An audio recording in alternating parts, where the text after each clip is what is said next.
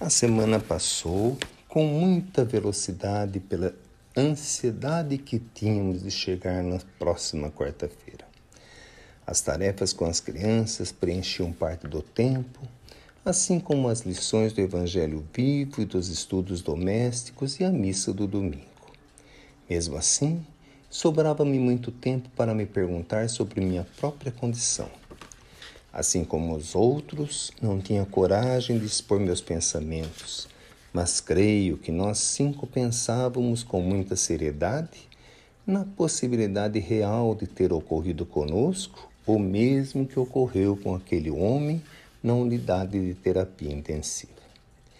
Pode ser, e agora com maiores possibilidades, pensava eu, que eu também já tivesse deixado o corpo carnal sem o perceber mas faltava-me agora coragem para fazer qualquer pergunta que confirmasse o fato. Chegou a quarta-feira. Humberto bateu a porta e, quando atendemos, perguntou: Prontos para novos aprendizados? Ou preferem mais uma tarde de conversações e esclarecimentos? Diante do silêncio de todos, decidiu ele mesmo: Vamos então. Tenho algo muito interessante para mostrar-lhes, só que dessa vez estenderemos nosso passeio até a noite. E fomos em seu carro. A princípio, retornamos às praças e vias públicas, ainda buscando diferenciar quem tinha o corpo de carne e quem tinha o corpo celeste. Mas após a noite chegar, e era a primeira vez que nosso passeio se estendia para o período noturno, Humberto nos levou a uma praça de frente a uma igreja e nos avisou: Muitas vezes vocês já foram à missa, mas ainda não tinham desenvolvido a percepção que agora vocês desenvolveram. Iremos apenas observar, mas com o mesmo respeito que vocês têm quando o Padre Murilo reza a missa. Também aqui lhes peço que os comentários sejam feitos apenas apenas após sairmos da igreja. Entramos. Algumas pessoas estavam ajoelhadas ou sentadas, olhando para as imagens dos santos, mas de quase todas elas pudemos ver uma luz saindo de suas cabeças e se dirigindo ao santo que olhavam. Busquei confirmação nos rostos de Dona Alice e do seu neto que estavam próximos a mim e percebi que eles estavam tão assombrados como eu, e ficamos ainda mais. Nos pareceu que os santos não eram apenas as estátuas de pedra que eu estava acostumado a ver, pois também brilhavam, e a luz que chegava até eles mudava de direção e ia, de verdade, para os céus.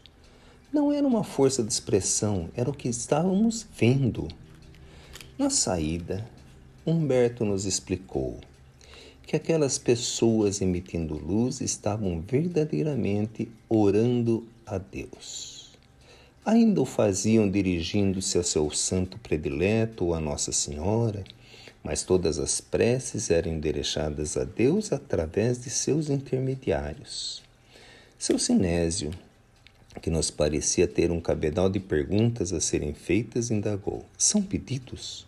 São agradecimentos? São ouvidas de verdade? E são respondidas? Humberto esclareceu. A maioria das preces que são feitas são de pedidos. Os homens ainda não conseguem agradecer como deveriam as graças recebidas. E são, sim, ouvidas e respondidas. O pensamento de cada um é uma força viva se sintonizando com as coisas e com as pessoas que desejam. A prece sincera é o pensamento em sintonia com Deus. Pela primeira vez, pensei comigo mesmo, estou observando o real significado de uma prece sincera. De certo já orei a Deus, principalmente na morte de minha mãe e nos momentos difíceis da guerra, mas nunca imaginava que ela se transmitisse ao alto e que fosse ouvida e respondida. Então perguntei por minha vez: Humberto, por que então a humanidade, e eu junto com certeza, não nos apercebemos da grandiosidade da prece e nem das respostas de Deus? Meu amigo, como já falamos, Muito temos ainda a aprender sobre nós mesmos. Ainda acreditamos em um Deus que mora lá nos céus e que não participa de nossas vidas. E quanto à resposta, é que muitas vezes ela vem não exatamente como imaginávamos que ela viesse. Fazemos nossos pedidos esperando uma ação miraculosa de Deus. E Ele nos responde com um ensinamento que nos prepara para nos fortalecermos e enfrentarmos a nossa dificuldade. E nós muitas vezes deixamos o ensinamento de lado e dizemos que Deus não nos ouve. Rafael, o Católico.